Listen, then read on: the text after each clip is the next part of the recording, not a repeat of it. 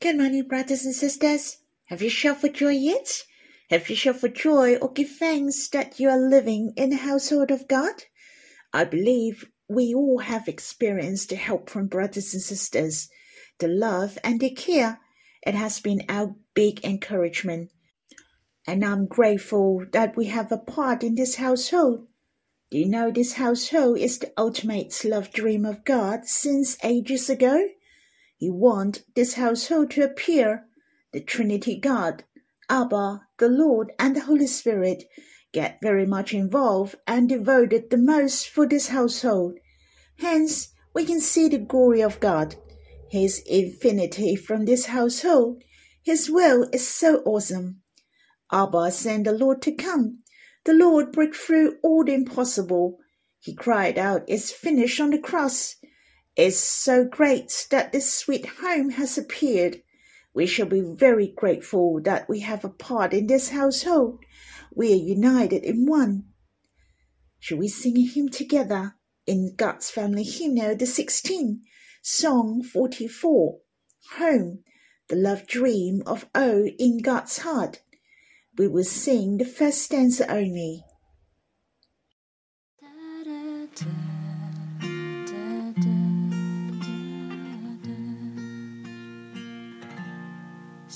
Eternity past. From God's heart out flows a sweet dream. A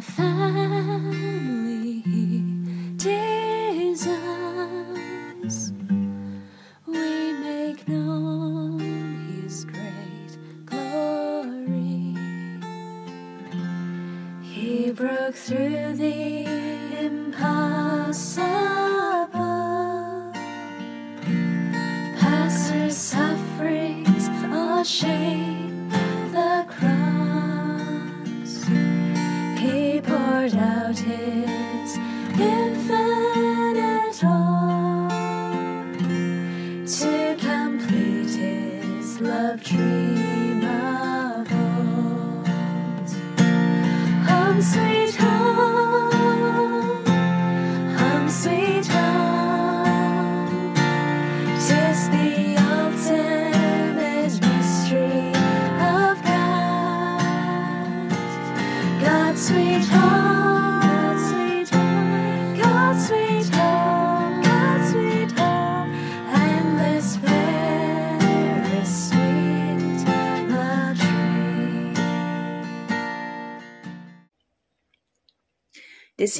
has reminded me in the letter to Ephesians, chapter 3, verse 21.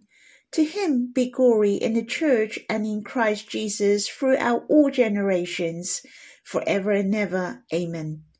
Paul hoped the Father to gain the glory in the church and in Christ Jesus. Well, not only Abba gained glory from the Lord Jesus, but from the church as well. You see how the church can manifest the love of God and his preciousness, and even throughout all generations, forever and ever. It tells us that the church is the ultimate word of God throughout all generations, forever and ever. Abba is glorified through the church. His heart is satisfied through the church. Hence, we can have the fullness of faith. The ultimate mystery of God is His sweet home, and we are the dear child of God, and we have a part in this household. We are really very glorious. In fact, throughout all generations in the future, all the people and all the creatures are blessed and glorified through us. They will know God through us. It is so awesome.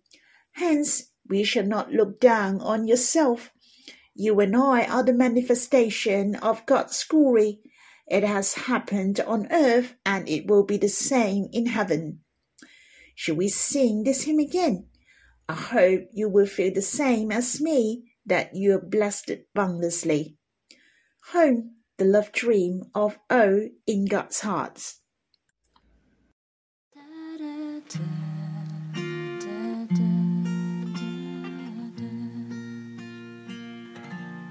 Since eternity past, from God's heart outflows a sweet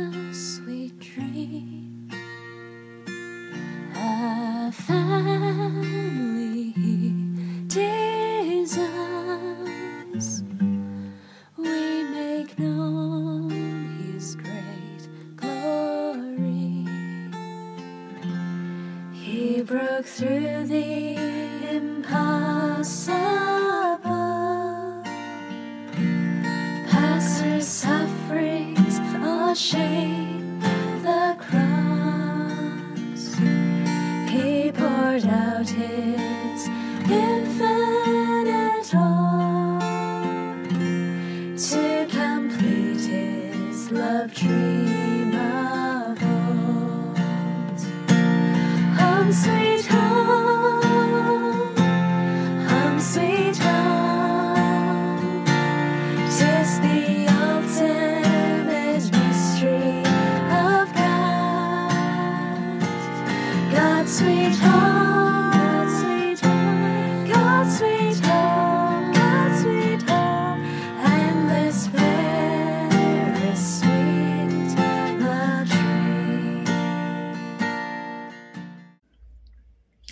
Lord, thank you that you have given us this sweet home to us. We all have a part in this household. It's so precious. It is the ultimate love dream of God since ages ago. This perfect home will manifest the boundless love and glory of God, the Abba, and the Holy Spirit. Lord, thank you that you came and make this love dream come true. Lord, help me and all the brothers and sisters to know well how to live in this household, to enjoy the love, Abba, and the Lord to us every day, and help us to care and to love this household most. O Lord, there's no other pursuit in our life. You and your household are our greatest joy and satisfaction. Lord, let this household be prosperous in unity in one and in love to glorify you most. Brothers and sisters, I hope you have time to quiet yourself. You can pray, have some hymn singing and worshipping. You can stop the recording first, then you can come back and we will read the Bible together. May the Lord bless you. We will read the book of Genesis, chapter 10, verse 5, verse 8 to 10, verse 20, and 31. So there are six verses altogether. So we read the verses first. From this, the coastland people spread in the lands, each with his own language, by their clans, in their nations. Cush, father Nimrod, he was the first on earth to be a mighty man. He was a mighty hunter before the Lord. Therefore it is said, like Nimrod, a mighty hunter before the Lord. The beginning of his kingdom was Babel, Erech, Accad, and Calneh, in the land of Shinar. They are the sons of Ham, by their clans, their languages, the lands, and their nations. These are the sons of Shem, by their clans, the languages, the lands, and their nations. As you can see, some facts in chapter 10. Apparently, the offsprings of Noah have scattered in all lands. Did that mean they were obedient to God that to be fruitful and multiply and fill the earth? Seemed they are, but if you read it further, you can notice they were being apart and multiply and fill the earth. Seemed they are, but if you read it further, you may notice they were being apart and multiply and fill the earth. They didn't do as what God had commanded them. Instead, it was the opposite. They didn't want to obey God. They didn't want to follow the will of God. They didn't want to be apart. They were forced to do so. In chapter 11, it was talking about the incident of the Tower of Babel, for the language was confused, so they have to separate from each other, though the result was the same. By doing this was not according to his will. God made his will to be done as his plan. God didn't want the offspring of Noah to get wrong continually. He performed a sign in chapter 11, which I will talk about it later, but it's so precious that the word of God will not be impleed. God is watching over his words to make sure his words to be performed, just like in the book of Jeremiah chapter 1 for I'm watching over my word to perform it. It's true, it is impossible for his will to be hindered. Even man has violated the word of God, but his will can be achieved through other ways. In Revelation to John, the Lord said, I am the Alpha and the Omega. He is the first and the end. He is God. He is the first and He is the last. He is head over all things to the church. All things are in his hand. On the other hand, in the letter to Hebrews mentioned, the Lord is the founder and perfect of our faith. We can really feel assured all his words will be performed. The verses we have read named Nimrod. We won't study Nimrod in details. We assume Nimrod was a very doughty man at that time. Moreover, he might be the one who proposed to build the Tower of Babel. Who was Nimrod? His father was Cush, and the father of Cush was Ham, and the father of Ham was Noah. Hence, Nimrod was the third generation from Noah, the Bible mentioned Nimrod was the first on earth to be a mighty man. Don't misunderstand that a mighty man here was a good man. It was not what it meant. He was just a mighty and strong man. In verse 9, the way to describe him was very special. He was a mighty hunter before the Lord. Hence, it was ironic to have a saying about him so it was not a praising to him at all. In fact, like Nimrod, a mighty hunter before the Lord, I don't admire him at all. I find it is important to be a righteous before the Lord, like Noah, and that's precious, or to be faithful before the Lord, and that's also treasurable. Well, in fact, that is the best description that is the most admirable. Hence, talking about Nimrod, a mighty hunter, the beginning of his kingdom, he even became a king. In fact, the history also mentioned Nimrod was the first king in human history. Nimrod was a terrific man in man's point of view. He was great among men, but in the eyes of God, he only was described as a mighty hunter. There was no spiritual virtue in him. What God wants is a heart of seeking and fear God from man, to draw near God, to walk with God and listen to his words. Hence, we shall not just looking at the appearance of man or admiring the success of man. The most important is what you are before God. Do you want to be a mighty hunter or mighty preacher of the gospel? Do you want to be a mighty hunter or a mighty keeper of the truth? It is the most important of who you are before God. Your value is not given by men, but is given before God. I really hope myself, and it is to remind myself that I don't want the splendid appearance but the pure heart, faith, love, and trust to God, etc.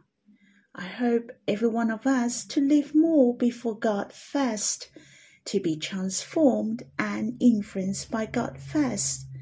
Let God to mold us before Him and that's the most important. I give thanks to the Lord. These verses have reminded myself.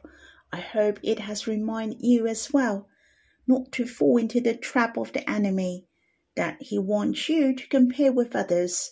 In fact, it is not necessary. Lastly, what I like to say is someone has misunderstood God. Why they stay so far from each other? Why did the offspring of Shem live in their lands and nations according to their clans and languages? Isn't this the original intention of God, one man to be in a unity in one and in love? And God has confused their language. So did God do something which violate his will? Firstly, what I'm trying to say, and I'm very sure that God hasn't changed at all. How He wants man to be in a unity in one and in love, that our hearts are bound in one. But in a unity in one and in love is not depends on saying the same language, not because of we can get along well. We are being in a unity in one and in love initiates from our hearts. Hence, the people at that time were speaking the same language, but they were in one heart to violate the will of God, and God didn't want them to be in a unity in one and in love. And that's why he confused their language? Of course not. To be the unity in one and in love is not by the external condition. It doesn't mean man can be in the unity in one and in love by speaking the same language. The most important is we are drawing near God and to fear before God, to love brothers and sisters, and to love man from their hearts. And we come together before God, and this is the most essential. There are many brothers and sisters in the world are speaking different languages. For example, I went to India quite often I'm very close with brothers and sisters in India, though we speak different languages. In fact, we can be in a unity in one and in love. When we draw near God and enjoy the Lord together, we felt our hearts were closer and in one. Though God confused the language, man could still be in a unity in one and in love. That's the time when we draw near God together. Brothers and sisters, this chapter is a good reminder to us that we shall not live a life of the small circle.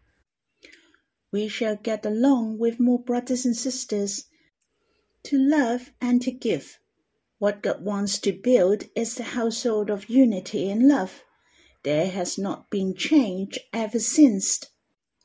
And brothers and sisters in all lands are one. We have the same Lord to head over us. He is the head of the church. Hence, I hope we love each other in one heart to take away all the hindrance and limitation. We shall be in love with one another. I hope we're not just having the casual talk with brothers and sisters, but we can draw near God to worship and pursue the Lord together, to serve Him and strive for the work of God together. We can build a household of unity and in love in all lands. Let us pray and worship together. Lord, how precious you have loved every one of us deeply. Every one of us are very special and can capture your heart most. Lord, let us not to look at ourselves outwardly or compare with others. Lord, the most important is that we can live before you. Lord, May you transform, build us up, and mold us so that we are in your likeness. O Lord, let us pursue not the achievement outwardly, but the truth in spirit, the true beauty spiritually. Lord, help us to live before you always, to draw near you and walk with you. May you help us to know how to love brothers and sisters, to build a household in unity and in love. Lord, we can come together and love one another. Truly, it does not depend on the condition externally, but our spirit really wants to obey you and to put you as the center in our life. We all draw near you and can enjoy you deeply. Let us enjoy the oneness, the sweetness in this household. Our spirit are permeable to each other. Lord, may you help us to live out the content and the preciousness of the household. Let us build a church of unity in one and in love in all lands to satisfy your heart. I pray in the name of the Lord. Brothers and sisters, if you have time, you can read through the rest of chapter 10. May the Lord bless you.